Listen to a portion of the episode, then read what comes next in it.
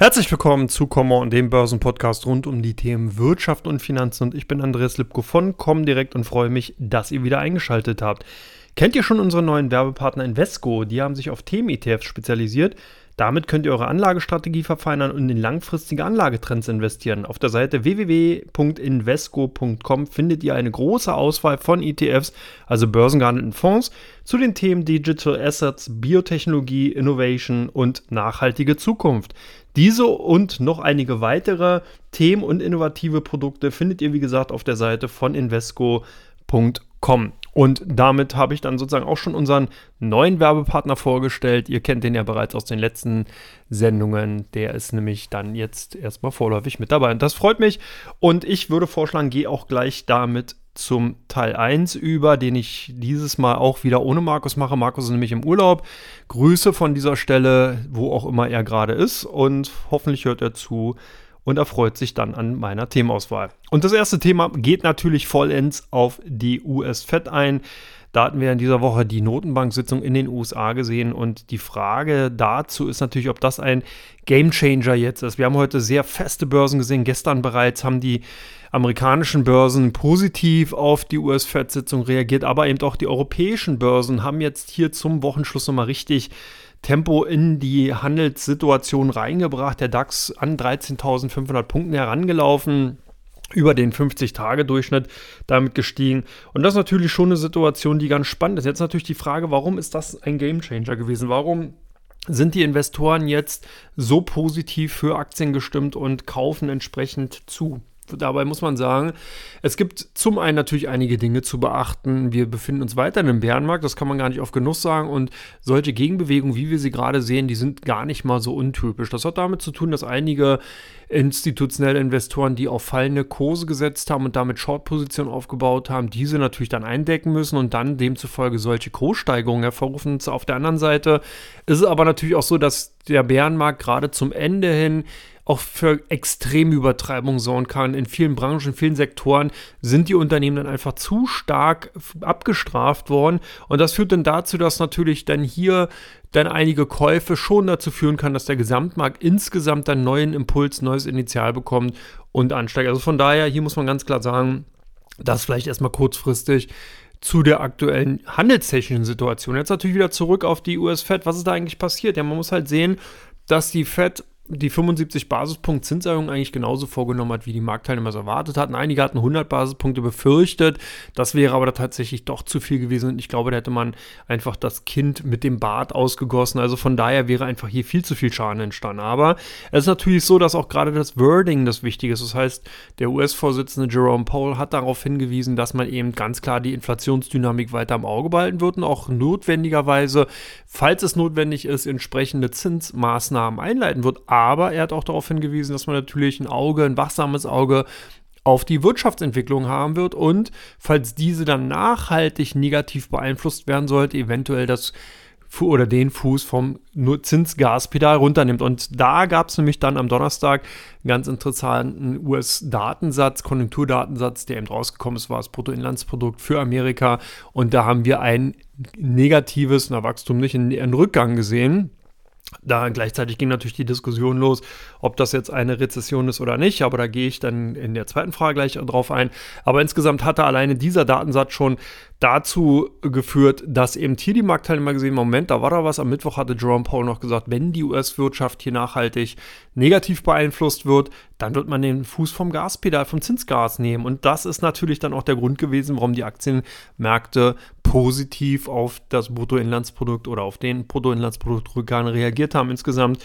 Also sozusagen doch schon eine Art Game Changer gewesen. Jetzt muss man doch mal sehen, es gibt noch eine ganz, ganz andere große Aufgabe, die der FED noch bevorsteht. Man muss nämlich diese riesige Bilanzsumme, die man in den letzten Jahren aufgebaut hat, die ungefähr 8 Billionen US-Dollar ausmachen, die will man jetzt abbauen und will das sozusagen vorsichtig in den Markt geben. Großteil dieser bisherigen Bilanzsumme ist tatsächlich durch Endfälligkeiten von gekauften US-Anleihen, Staatsanleihen bereits abgebaut worden. Das heißt, die sind dann zurückgezahlt worden von dem Staat. Die US-Fed hatte diese Anleihen in Portfolio. Man hat dann sozusagen Geld vom Staat bekommen und hat dieses Geld quasi, ich sage jetzt mal salopp, eingezogen.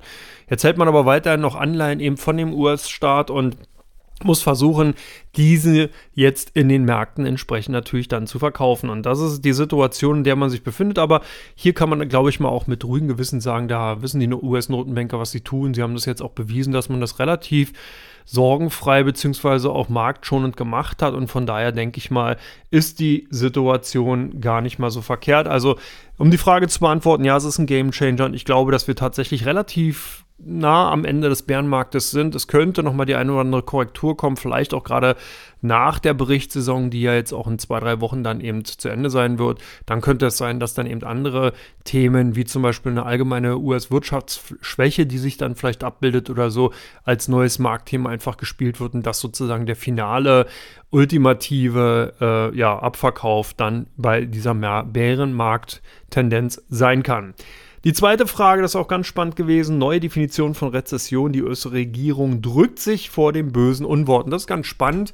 Hier muss man nämlich sehen, dass es eigentlich zwei Definitionen, also mindestens zwei Definitionen gibt. Es gibt einmal die aus der Volkswirtschaftslehre in Europa, da sagt man, wenn eben zwei Quartale hintereinander im Vergleich zum Vorjahr negatives Wirtschaftswachstum aufweisen, dann spricht man von einer klassischen, von einer technischen Rezession.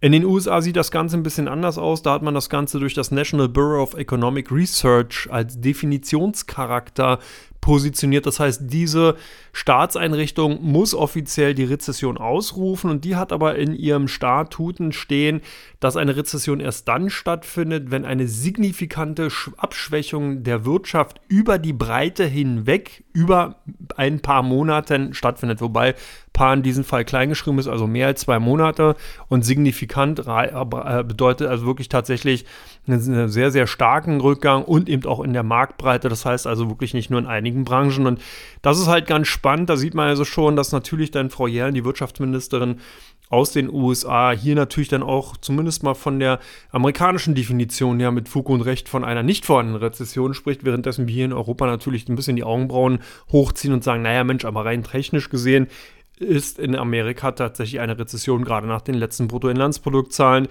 Und demzufolge ist es natürlich so ein bisschen Wortklauberei, könnte man jetzt erstmal sagen, aber insgesamt schon ganz interessant, dass natürlich hier die verschiedenen Auslegungen jeweils vorgenommen werden und äh, dann natürlich entsprechend die Marktteilnehmer eben genau darauf auch verschieden reagieren. Aber man muss es halt so sehen, wie es ist. Äh, ich denke, wenn man an den Aktienmärkten eben zu tun hat, dann spielt auch viel mehr die Rolle, wie sich natürlich die Aktienkurse entsprechend entwickeln. Und man weiß ja, dass natürlich die Marktteilnehmer sechs bis Monate, sechs bis neun Monate vorausschauen und demzufolge sich dann auch positionieren, sodass dann, sage ich mal, die reine Definition, ob es nun um eine Rezession nach amerikanischem oder europäischem Vorbild handelt, eigentlich auch vollkommen egal ist. Man muss halt sehen, was passiert bei den einzelnen Unternehmen, die man entsprechend in Depots hat.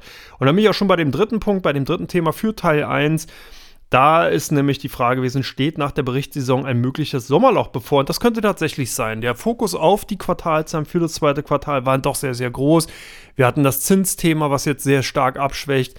Wir haben natürlich auch die Infl Inflationsdynamisierung insgesamt auch als Marktthema gehabt. Und wir haben natürlich insgesamt den Ukraine-Konflikt, der eher auf Europa wirkt als auf die USA.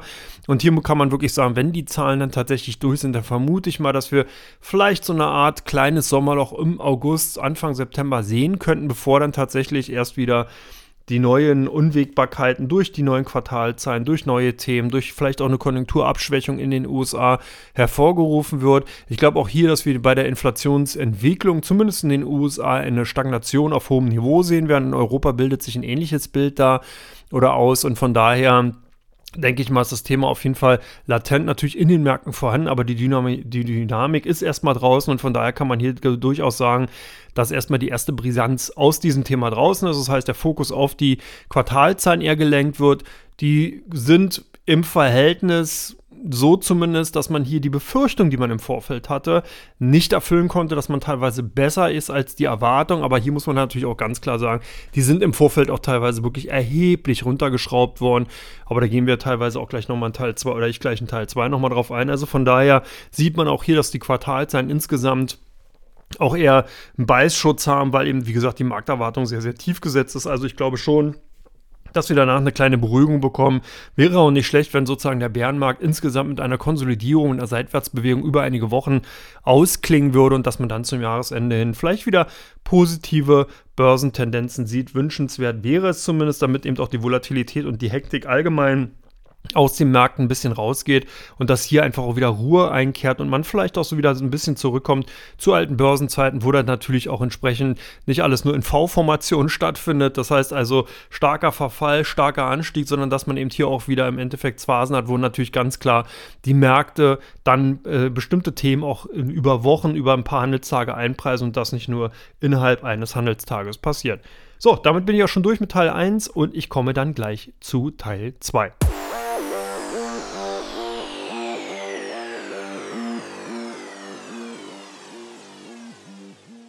Ja, herzlich willkommen zurück zu Teil 2 von Common und ihr seid vielleicht auf der Suche nach dem passenden ETF zu eurer Anlagestrategie. Die Experten von Invesco sind überzeugt, dass es für den Anlageerfolg wesentlich ist, die strukturellen Veränderungen in unserer Welt zu betrachten.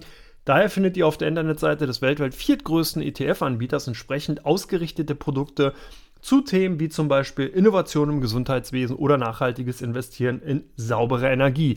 Einfach mal vorbeischauen auf www.invesco.com.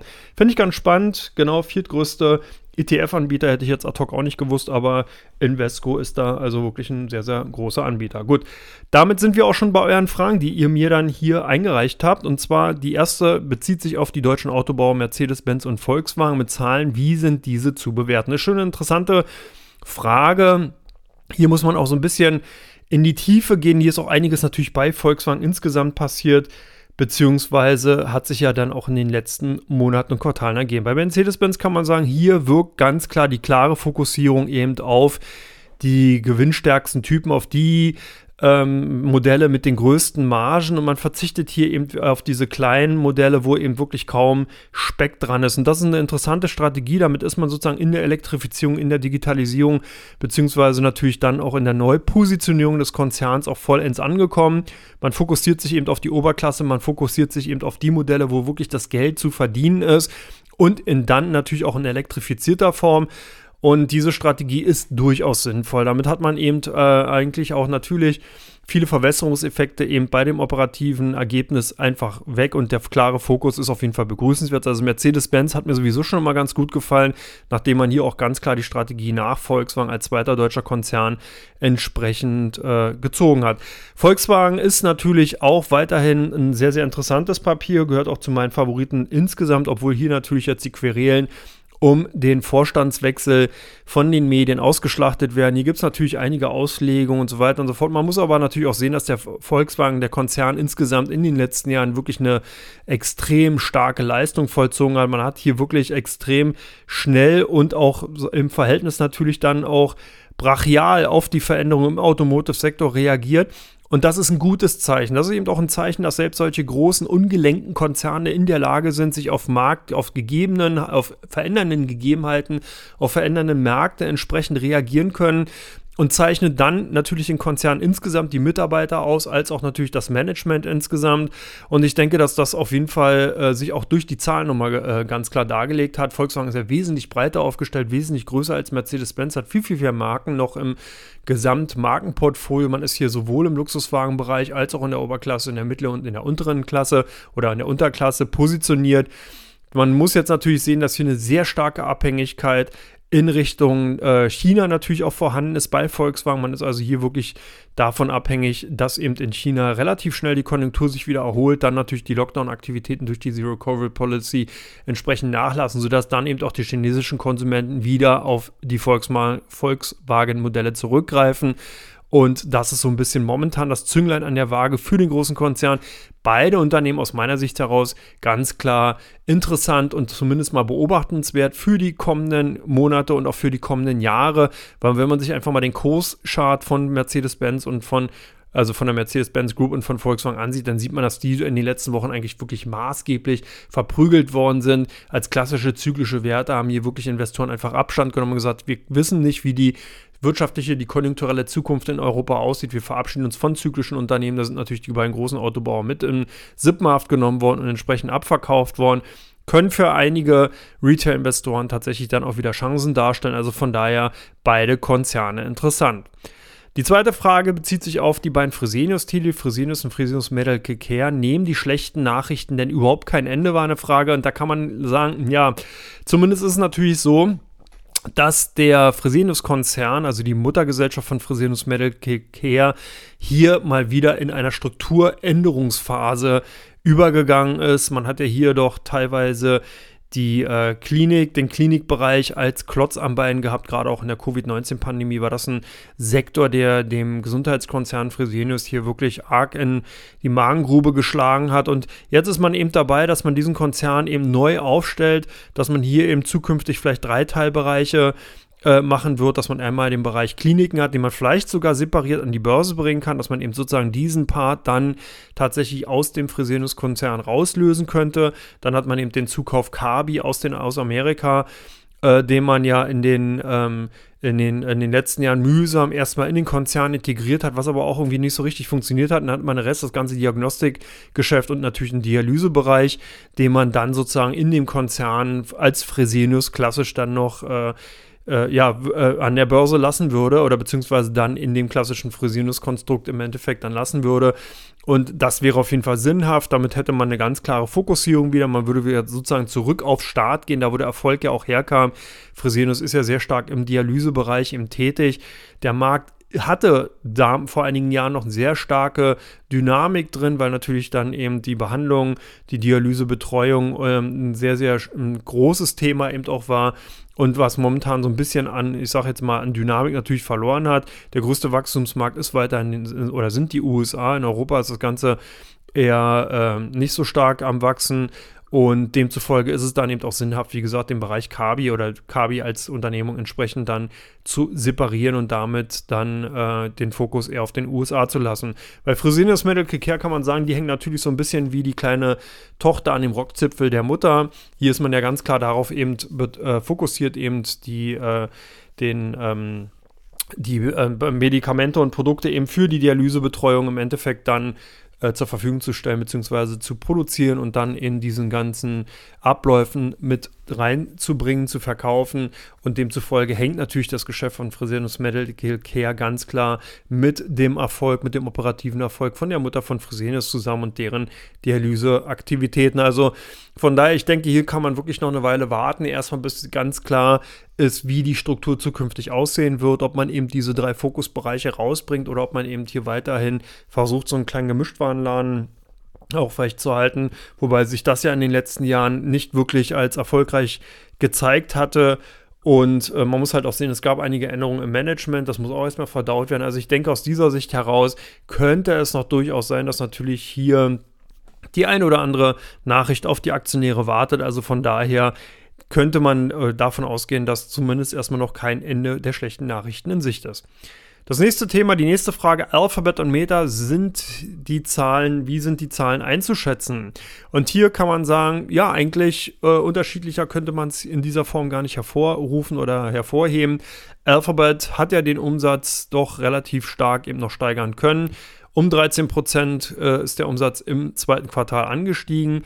Hier muss man aber auch ganz klar sagen, dass die Kosten zusätzlich sehr stark gestiegen sind. Der Konzern hat ähm, alleine in den letzten, im zweiten Quartal über 10.000 neue Mitarbeiter eingestellt. Das hat man natürlich gemacht, um hier im Endeffekt die Position dann auch äh, des Konzerns insgesamt noch äh, weiter hervorbringen zu können.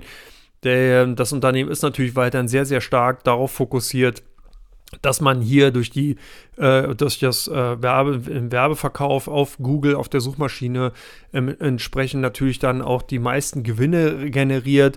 YouTube ist momentan so ein bisschen am stagnieren. Hier sieht man, dass der erste Wachstumsschub vorbei ist und dass YouTube so ein bisschen vor sich hin dümpelt und ähm, dann natürlich ist auch das Cloud-Geschäft derzeit ein bisschen unter starkem Konkurrenzdruck. Hier haben wir eben auch andere große Technologiekonzerne in den letzten Quartalen natürlich versucht, in den Markt mit reinzukommen und haben dann dahingehend ähm, ja, natürlich auch Apple, äh, Alphabet das Leben etwas schwerer gemacht.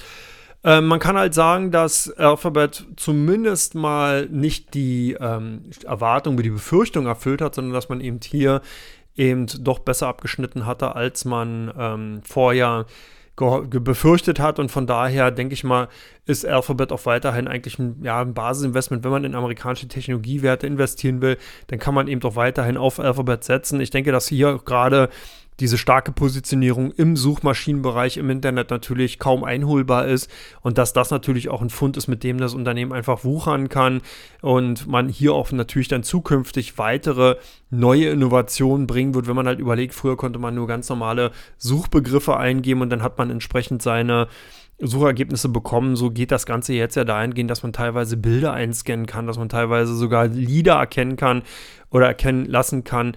Und da sieht man also auch schon, wo diese ganze Sache hingeht und was da für ein Potenzial noch drin steckt. Und wenn das eben in dieser Form natürlich dann auch vermarktet werden kann durch Alphabet, dann ist das sozusagen eine quasi eierlegende Wollmilchsau. Also von daher denke ich mal, Alphabet ist dahingehend gut positioniert und hier braucht man sich dahingehend erstmal keine größeren Gedanken machen. Ein bisschen anders sieht es bei Meta aus. Da kann man so sozusagen sagen, das Unternehmen ehemals auch unter Facebook bekannt, versucht hier so ein bisschen den letzten Wurf nochmal anzubringen, nachdem ja hier Apple und eben auch ähm, Alphabet äh, oder Google dann eben die Datenschutzrichtlinien verschärft haben, ist es ja Facebook nicht mehr so einfach möglich gewesen, hier den Leuten entsprechend Werbung aufzudrücken, beziehungsweise hat dann natürlich durch äh, Alphabet, dadurch, dass Android hier auch jetzt anders funktioniert, dann nicht mehr so die Möglichkeit gehabt, entsprechendes äh, Targeting vorzunehmen.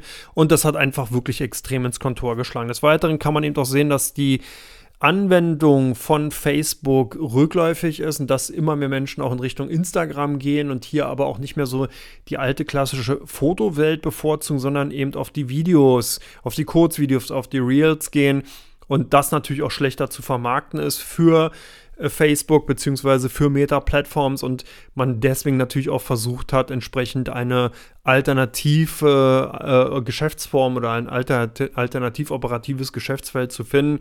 Die Konkurrenz wird auch immer größer. TikTok hat hier wirklich sowohl Snap als auch einfach Facebook insgesamt den Schneid abgekauft, wächst wesentlich rasanter, wesentlich aggressiver und macht einfach auch Meta natürlich dann dahingehend das Leben schwer. Und dahingehend ist natürlich auch nachvollziehbar, dass jetzt Meta Platforms dahingehend ja auch die Namensänderung jetzt versucht in der Virtual Reality Welt äh, durch das Metaverse hier einfach einen ja, neuen Geschäftsansatz zu finden. Und Mark Zuckerberg hatte vor kurzem mal darauf hingewiesen, dass das wirklich ein, aus seiner Sicht heraus ein Billion US-Dollar-Markt ist, dass man hier also wirklich zukünftig große, große Erwartungen hat. Und das zeigt sich eben auch wirklich bei den Maßnahmen, die der Konzern vornimmt. Man fokussiert sich hier sehr, sehr stark drauf.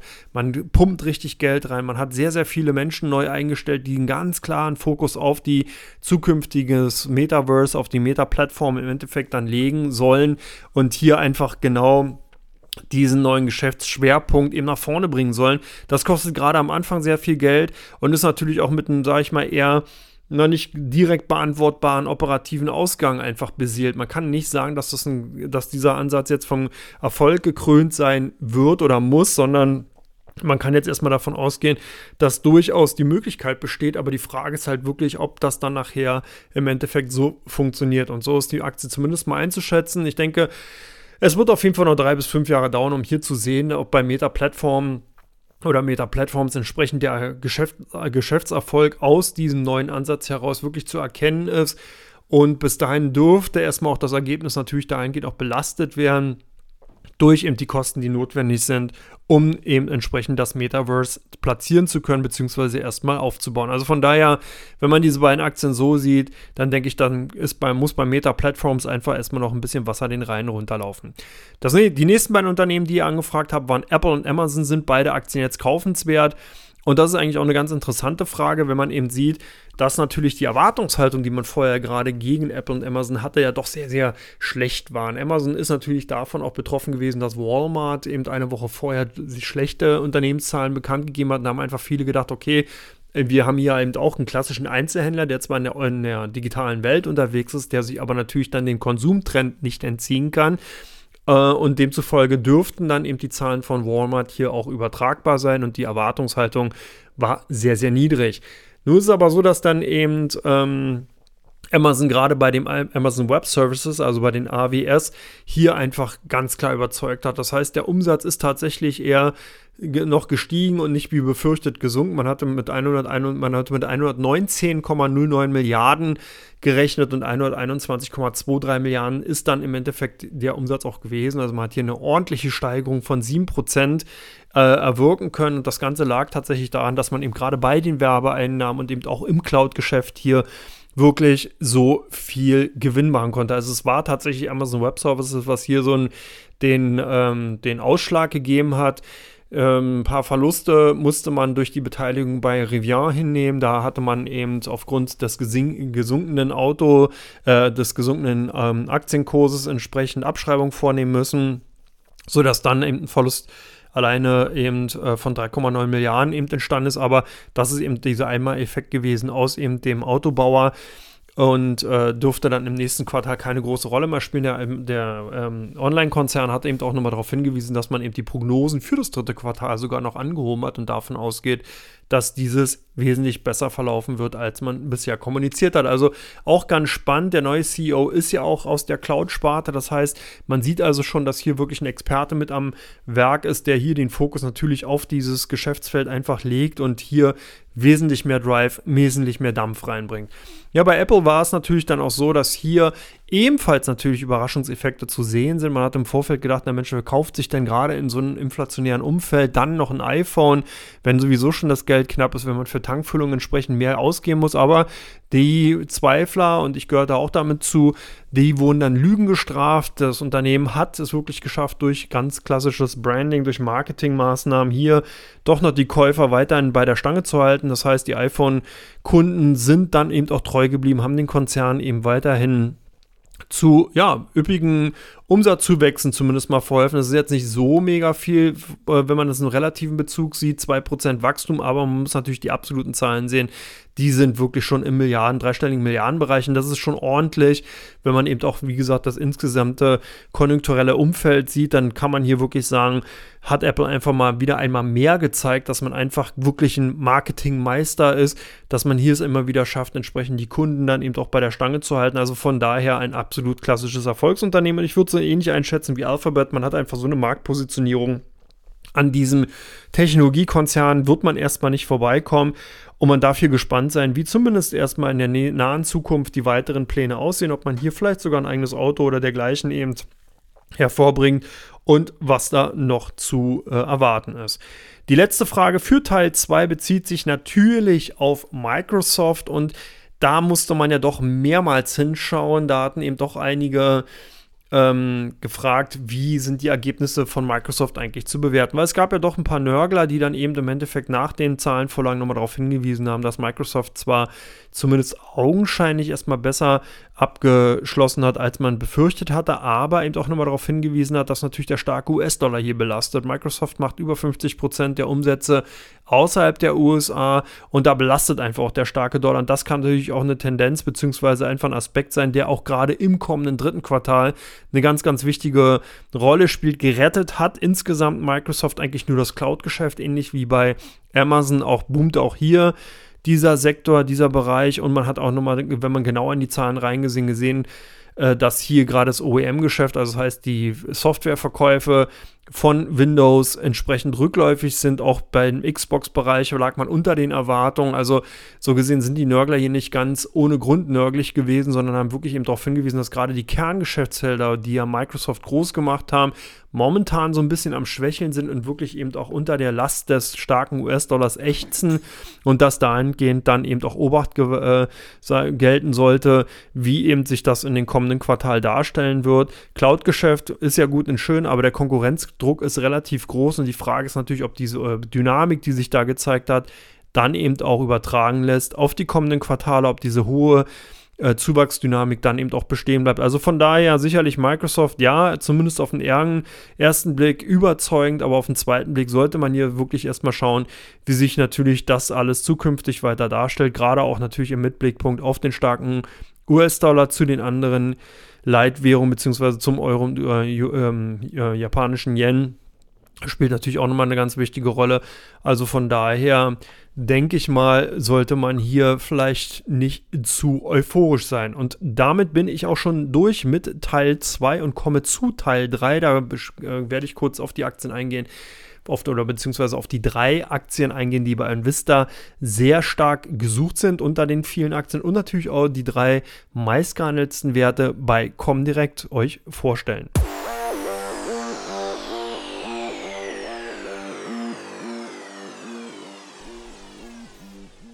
Ja, und herzlich willkommen zurück zu Teil 3 von Common, dem Börsenpodcast rund um die Themen Wirtschaft und Finanzen.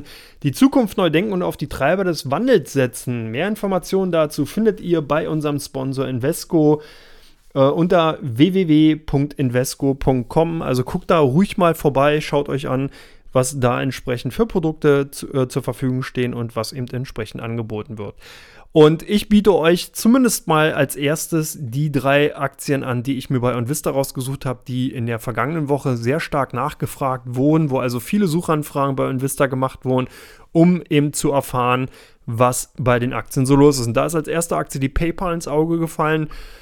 Da haben wahrscheinlich viele äh, äh, User erstmal geschaut, was eigentlich jetzt der Anlass war, warum die Aktien so stark angestiegen sind. Und das war der aktivistische US-Investor Elliott in, äh, Advisors, hat einen größeren Anteil an PayPal aufgebaut und möchte hier etwas mehr Schwung und etwas mehr Wirbel bei dem Konzern, bei dem Finanzdienstleister reinbringen. Man will hier mehr aufs Tempo drücken bei den Kostensenkungen.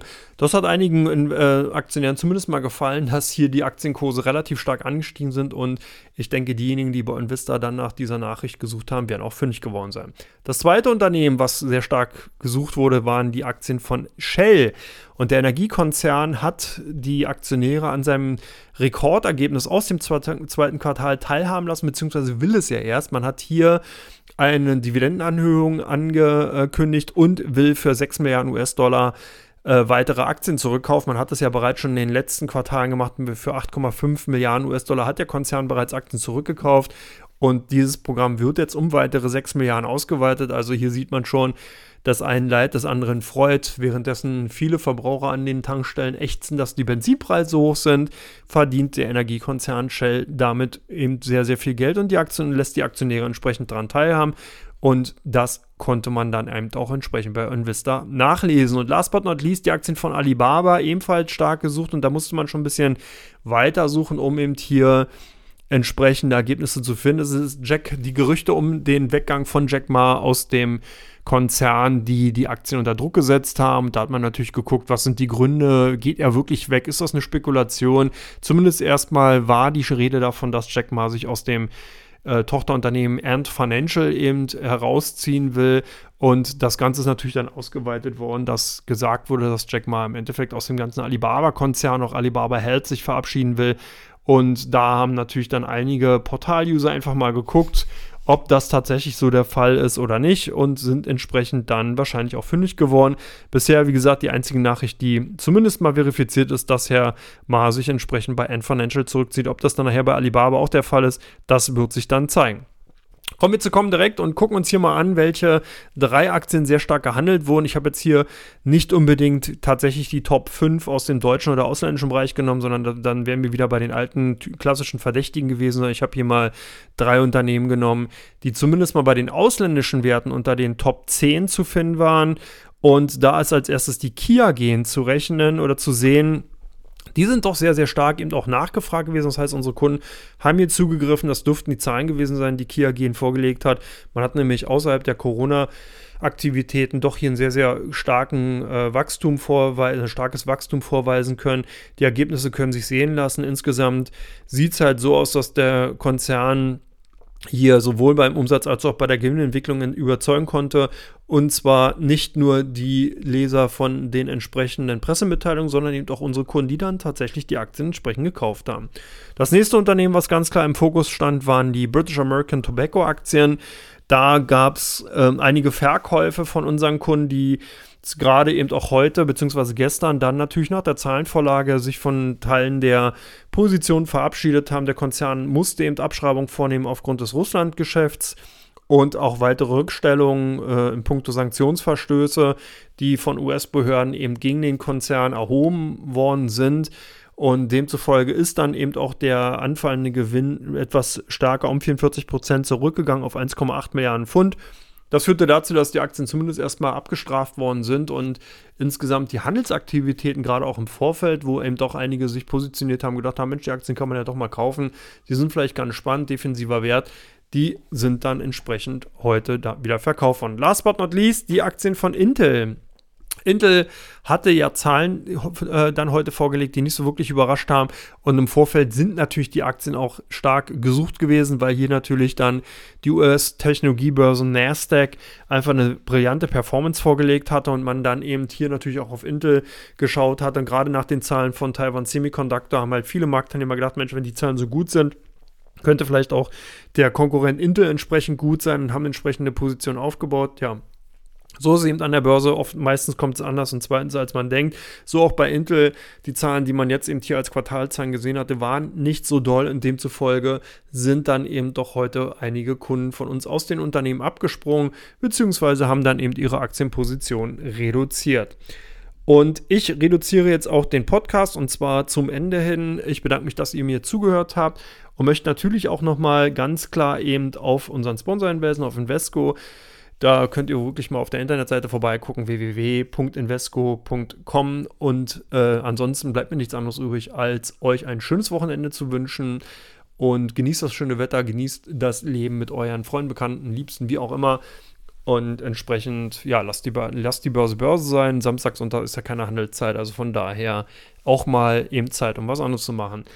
Und ihr hört mich nächste Woche wieder. Nächsten Freitag bin ich dann wieder für euch da. Wenn ihr Fragen habt, könnt ihr mir die natürlich auch gerne zuschicken unter com-on.comdirect.de. Da könnt ihr die entsprechenden Fragen zusenden. Die erreichen mich dann oder eben auch an die Redaktion von OnVista. Die werden eure Fragen auch gerne aufnehmen und entsprechend an mich weiterleiten. Ansonsten war es das. Ich bedanke mich und wünsche euch alles Gute. Bis demnächst. Macht's gut. Ciao.